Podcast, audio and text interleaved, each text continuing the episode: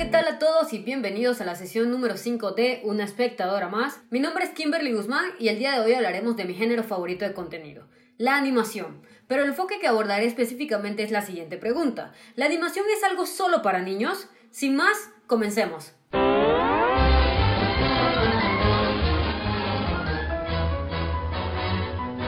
Comencemos por dejar en claro qué es la animación. La animación es el proceso que logra dar movimientos a dibujos u objetos inanimados. Esto es posible gracias a una secuencia de dibujos o fotografías que al estar ordenadas consecutivamente logran generar un movimiento creíble ante nuestros ojos. Existen diferentes tipos de técnicas como los dibujos animados o animación tradicional. Esta consiste en dibujos cuadro a cuadro o fotograma a fotograma. En sus inicios se realizaba a través del dibujado y pintado de cada cuadro, incluido el fondo, escenario o background de la animación, para luego ser filmado en una cinta de película. En el año 1914 se agiliza el proceso al aparecer la animación por celdas, inventada por Earhart, la cual consistía en usar láminas transparentes en las que se animaban los personajes sin tener que pintar el fondo en cada fotograma. El stop motion, técnica de animación que no entra en la categoría de dibujo animado, esta consiste en aparentar los movimientos de objetos estáticos capturando fotografías cuadro por cuadro o movimiento por movimiento. Se divide en animación de plastilina o clay motion, que en español significa material maleable y animación de objetos rígidos. La pixelación, que es una variante del stop motion en la que los objetos no son ni modelos ni maquetas, sino que son objetos comunes e incluso personas. La rotoscopía, este tipo de animación consiste en dibujar directamente sobre la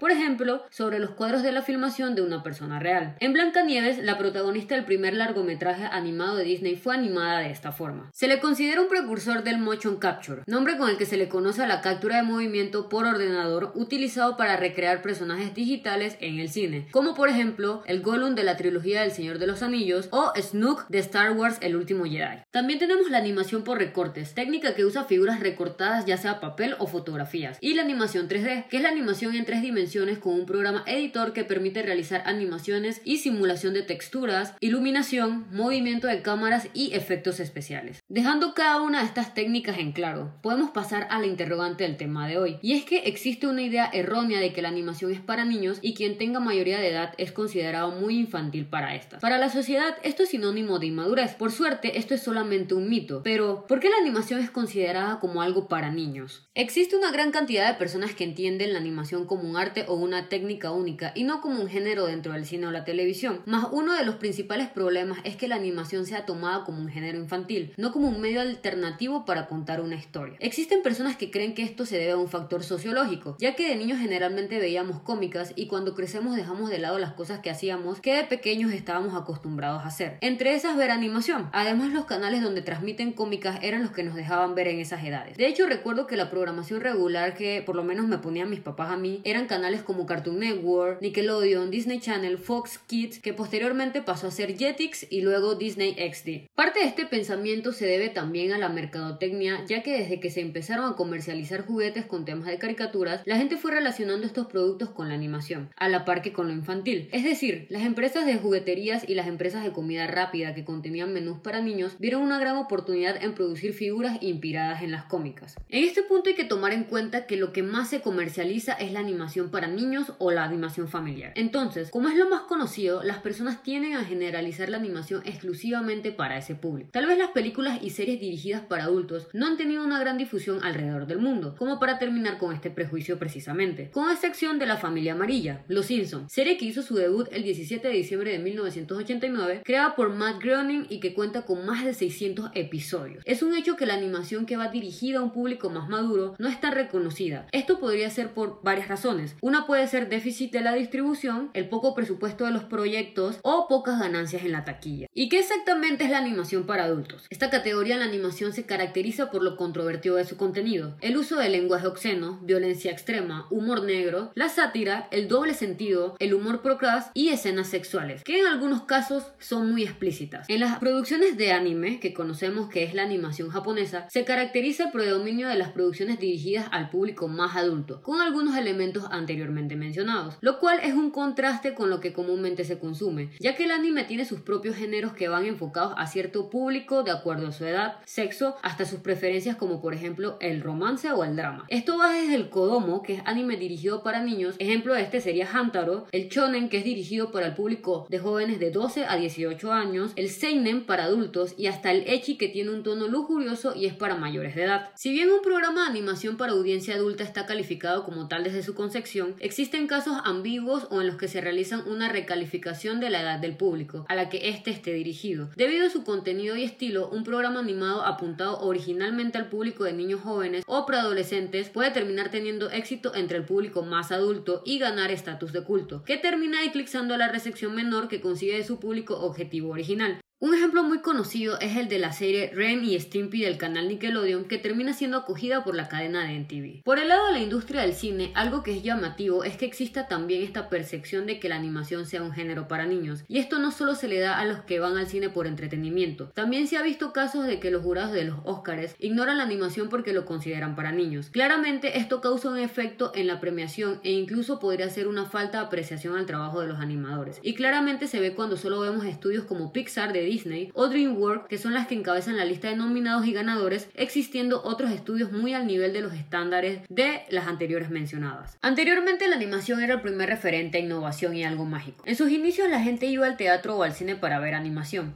¿Pero por qué? Pues porque al ser humano siempre le impresionará lo que no conoce. A las personas en los inicios de la animación, hablamos de los años 1900, 1930, les impresionaba cómo un objeto, un dibujo, caminaba como si estuviera vivo. El movimiento significa vida y a la gente siempre le va a gustar ver algo humanizado ya que lo hacen más parecidos. Incluso la animación tuvo influencia grandísima en la propaganda política de la Segunda Guerra Mundial. Todavía en internet se encuentran fragmentos de los estudios de Walt Disney y los Looney Tunes donde se le hace una fuerte crítica al nazismo. Actualmente es impensable que personajes de Disney o los Looney Tunes se encuentren relacionados con conflictos bélicos, pero durante la Segunda Guerra Mundial esto no era nada fuera de lo común. Desde los inicios del conflicto bélico, los gobiernos conocían del tremendo poder de la propaganda de este medio, dirigido tanto a un público infantil, ya que los niños eran los consumidores potenciales de este tipo de cortos como también para adultos. En esta etapa Walt Disney disfrazaba a sus conocidos personajes para la guerra, pero ese tipo de publicidad fue más allá de simples afiches o comerciales, llegando al punto de utilizar todos los medios de comunicación que estaban a la disposición según la época. Como medio de propaganda, entre estos medios destacó la animación, tanto así que el 94% de las producciones de Disney estaban centradas en la guerra, siendo el pato Donald el personaje más utilizado para estas, ya que no podían ocupar la imagen de Mickey, ya que esta imagen era de un personaje honrado, bondadoso y nada violento, además que este es el icono de Disney. En cambio, el pato Donald era un personaje más iracundo y encajaba más para la temática de estos cortos. Esto lo podemos ver en cortos como Therefore Hair Face, donde Donald vivía en la Alemania nazi siendo esclavo del régimen mientras la popular canción de Spike Jones que inspiró la obra es cantada a todo pulmón. Ciertamente Disney nunca pretendió informar al pueblo estadounidense con este tipo de cortometrajes, sino más bien sembrar el sentimiento antinazi entre los espectadores que acudían al cine en tiempos bastante complicados. La temática de estos cortos era muy fuerte y con contenido altamente racista, cuyo principal público objetivo era la población adulta, y con esto el fin de motivarlos que lucharan y ayudaran en la guerra y de paso para financiarla. Disney no fue el único estudio de animación que aprovechó la guerra para promocionarse. Warner Brothers también entró al negocio de la propaganda. Su estilo de romper la cuarta pared y su humor loco le permitió obtener una mayor empatía entre los espectadores que les gustaban las mismas obras de Disney, siendo muy beneficioso para Warner, quien no tardó en poner a Box Bunny y al Pato Lucas dentro de la lista de cartoons que influyeron tanto moral como económicamente a la guerra. Durante esta etapa, Box Bunny alcanzó el punto más alto en su popularidad, y la imagen de Box Bunny se podía ver en aviones de guerra para animar el esfuerzo bélico. Inclusive, la milicia de los Estados Unidos tenía su propio estudio de animación llamado US Army Animation, donde ellos hacían cortos animados de entretenimiento para los militares, los marines y la Fuerza Aérea. La animación para adultos se desarrolló a partir de los productos animados creados por la Armada de los Estados Unidos.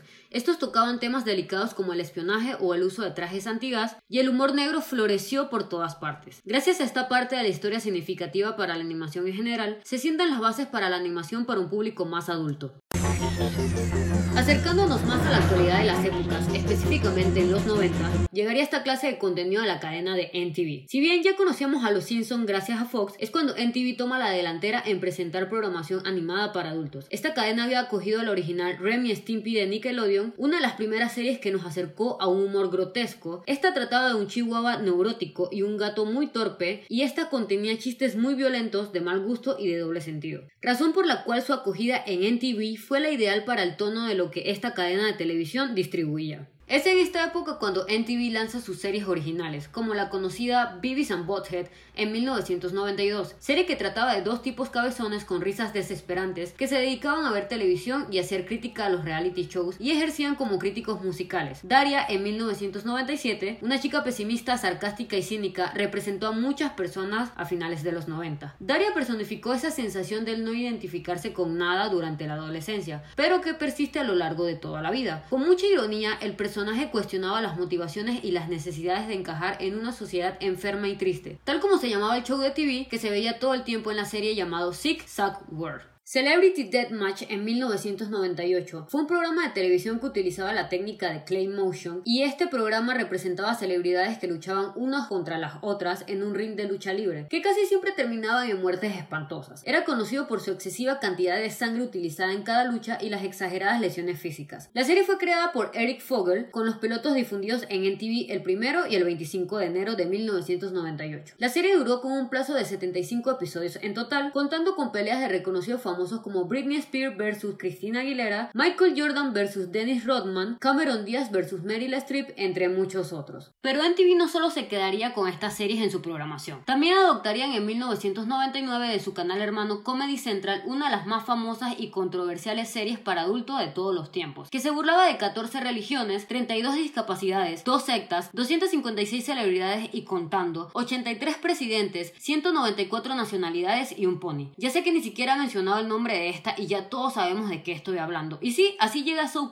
de 1997 a la pantalla chica de esta cadena. Serie con principal objetivo de satirizar la hipocresía de la sociedad norteamericana. Yo recuerdo que esta llegué a conocerla precisamente porque mis papás me prohibían verla. Para ese entonces, digamos el año 2003, no contaba con servicio de cable pagado. Más este show lo transmitían en cadena nacional RPC Canal 4 en Panamá, a altas horas de la noche, casi medianoche madrugada. Y lo que hacía era que me escabullía el televisor de la sala para poder verla, ya que no entendía el por qué no me dejaban verla. Mi inocencia de ese entonces solo veía dibujos que caminaban de lado, con personajes de ojos redondos enormes. Y una vez crecí y tenía uso de razón, entendí por qué una niña de 6 años no debería ver este tipo de shows. De hecho, en la actualidad, South Park es un referente de la cultura popular. Se sigue transmitiendo y recientemente noticias confirmaron que presentará un capítulo especial dedicado a la pandemia. NTV también adopta de Comedy Central programas como Happy Tree Friends de 1999, La Casa de los Dibujos en el 2004, está siendo una favorita de muchos ya que en dibujos animados parodiaba el formato de reality shows como Big Brother. Así sus personajes son concursantes encerrados en una casa que deben interrelacionarse como un reality show verdadero. La parodia de la serie va más lejos debido a que además sus personajes caricaturizan a otros dibujos animados, videojuegos e incluso de un flash de internet, pero con personalidades y actitudes exageradas al extremo. Contiene temática explícita y humor negro. La serie animada también Ugly Americans en el 2010 y siguió apostando por material latinoamericano como Alejo y Valentina creada por el argentino Alejandro Sicula en el 2002. Otro exponente importante de la animación para adultos es nada más y nada menos que Adult Swim en América Latina por Warner,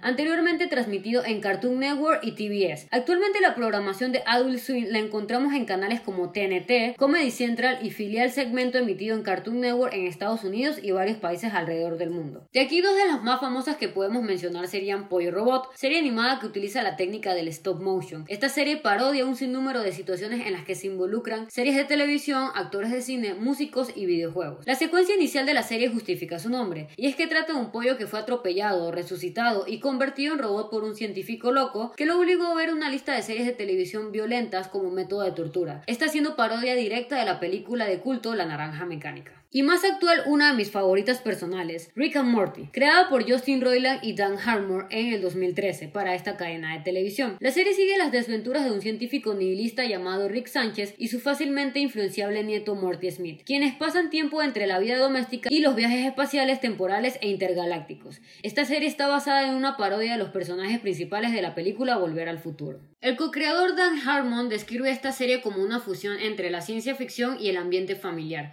como una mezcla de influencias entre las dos obras de Matt Groening, Los Simpson y Futurama. Por otro lugar, el coautor Justin Roiland comunicó que la intención de los creadores es que la serie sobrepasara la continuidad tradicional en la televisión. Optando así por storylines descontinuas, Roiland describe cada episodio como algo que contiene su propio punto de vista. Actualmente esta serie cuenta con cuatro temporadas y también está disponible en Netflix.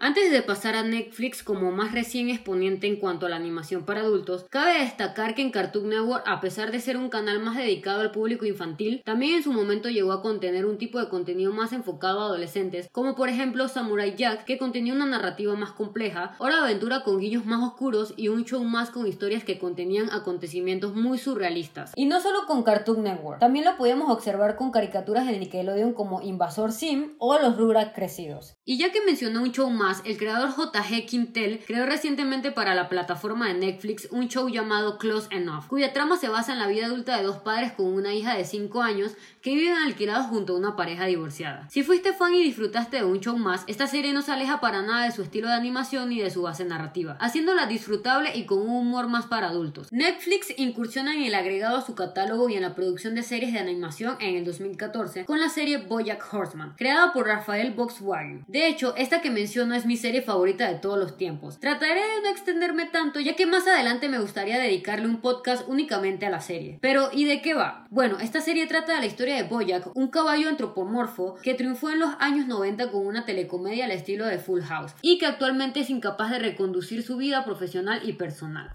A través de un marco ambientado en el mundo del espectáculo de Hollywood, los episodios abordan complejos conflictos personales y tienen un hilo narrativo serializado. Esta serie se encarga de satirizar a la industria del entretenimiento y el endiosamiento de figuras pop, pero lo que más me encanta de ella es que siento que ninguna serie había logrado abordar con tanto drama cómico y sin excesos temas como el aborto, el alcoholismo, las drogas, las dudas existenciales, el inevitable vacío de éxito, la depresión, entre otros temas muy reales. Sin duda alguna siempre le tendré cariño especial a esta serie. Netflix también cuenta en su repertorio con series como Big Mouth, Desencanto, también creada por Matt Groening, Archer, entre otras. Mencionando al gran Matt Groening nuevamente, parte de las bases de la animación para adultos se le debe a la sección de No molestar de Fox, con series como Los Simpsons, Futurama y Padre de Familia. Esto es solo una pizca de lo que podemos encontrar en la pantalla chica. Pero ¿qué sucede con el cine? El cine principalmente distribuye contenido de animación para toda la familia, pero esto no es sinónimo a que por eso es que la animación es exclusivamente para un tono familiar, o más bien no quiere decir que porque sea contenido de este tipo, un adulto no pueda disfrutar de lo que un niño también disfruta. Esto ha ido evolucionando a través de los años. Y lo digo porque de hecho en las películas que supuestamente son para niños, encontramos fácilmente chistes que son específicamente para el público adulto. Un ejemplo de esto es la película Shrek, que casualmente durante este tiempo de confinamiento volví a ver junto a un grupo de mis amigos en Netflix Party. Y muchos de nosotros encontramos chistes que obviamente siendo pequeños no entendíamos o no captábamos, y hace que las disfrutes el doble. Porque de por sí ya era una película con un humor muy entretenido, pero ahora entiendes cada pizca que hay de ese humor bien planteado. Por el lado de Disney encontramos películas con una trama más profunda como el caso de Intensamente, película del 2015 que nos lleva a través de un viaje donde los personajes principales son nuestras propias emociones. Nos muestra esa etapa en donde dejamos de ser niños y empezamos a crecer. A pesar de esta trama no se aleja para nada de una película familiar y brinda algo totalmente emocionante así sea tengas 10 años o 30 años. Películas también como El extraño mundo de Jack, que era de esas cosas impresionantes que uno veía de pequeño al utilizar la técnica de stop motion, o los clásicos como Las locuras del emperador, que proyectaban una idea de cómo un emperador joven ejercía como gobernante. Esta ambientada en Perú, específicamente en la ciudad de Cusco, durante la época prehispánica. Son historias entrañables gracias a la animación. Los mismos creadores de este contenido saben que la animación es una forma de contar historias diferentes para cualquier edad en estas películas específicamente. De hecho, recuerdo que cuando estrenó la película de Lego Batman, yo fui con un amigo muy cercano. Ambos somos amantes de Batman y fuimos a una tanda de alrededor de las 7 de la noche noche. Fue muy curioso que solo nosotros dos como máximo podíamos ser los únicos adultos en esa sala. Los demás eran puros niños de alrededor de 5 a 10 años, obviamente acompañados de sus padres, pero recuerdo que exactamente una escena donde se ve todo el repertorio de todos los protagonistas del manto de Batman, en un momento aparece la versión original del Batman excéntrico de Adam West y en ese momento solo se escuchaba la risa mía y de mi amigo y la de los adultos presentes en la sala. Y es a lo que me refiero, es un contenido que puede ser disfrutable para cualquier edad, ya que va a incluir momentos para todas las edades. Esto refiriéndome totalmente al contenido más en tono familiar. Ahora, ¿existen películas de animación para adultos? Claro que sí. Uno de estos ejemplos podría ser este que particularmente no es mi favorito, pero podría ser Fiesta de Salchichas, protagonizada por Seth Rogen. Otro ejemplo podría ser South Park, Bigger, Longer and Uncut. Es una película de animación satírica, bélica y musical de 1999 basada en la serie de televisión animada. Y como dato curioso, esta película obtuvo una nominación al Oscar de Mejor Canción Original. Les dejo de tarea con qué canción fue de todo el repertorio que se ve en esta.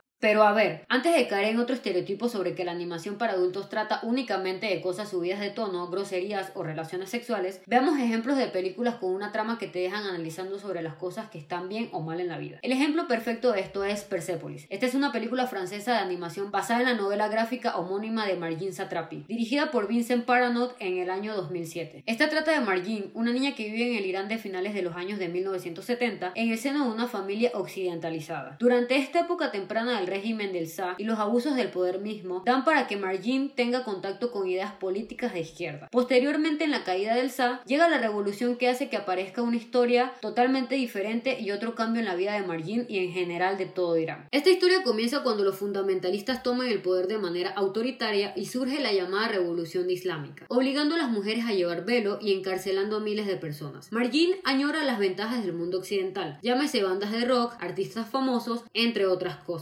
mientras sufre el terror de la persecución en su propio país. Esta chica decide ser fiel al libre expresionismo, aunque esto sea castigado de muerte. Es de esas películas que nos entregan una historia innovadora y muy honesta, y realmente si no la has visto te invito a que la veas. También tenemos películas dirigidas por Wes Anderson, como El Fantástico Señor Zorro e Isla para Perros, ambas con animación de stop motion. Por el lado del Señor Zorro, contamos con una trama de cómo un animal recurre a sus instintos salvajes para poder salvar a su familia y amigos, e Isla para Perros, una película que en lo personal me parece muy encantadora y bellísima. Trata sobre mil años después, en un archipiélago japonés, se había desencadenado un extraño brote de gripe canina a través de la ciudad de Megasaki, arriesgando la vida humana existente de allí. El alcalde de la ciudad, Kenji Kobayashi, declara estado de emergencia y como medida extrema decreta el exilio de todos los perros de la ciudad, tanto domésticos como callejeros, dejándolos en cuarentenas en la isla de la basura. Pero es cuando un pequeño niño llamado Atari decide ir en búsqueda de su perro y salvarlo de esto. Como conclusión, existe contenido para todos los gustos y para todas las edades en cuanto a animación, pero siempre recordando que es algo disfrutable para cualquier persona, ya que lo mejor de la animación es su magia, la capacidad de romper con reglas y estructuras del mundo real. Definitivamente gracias a que crecí viendo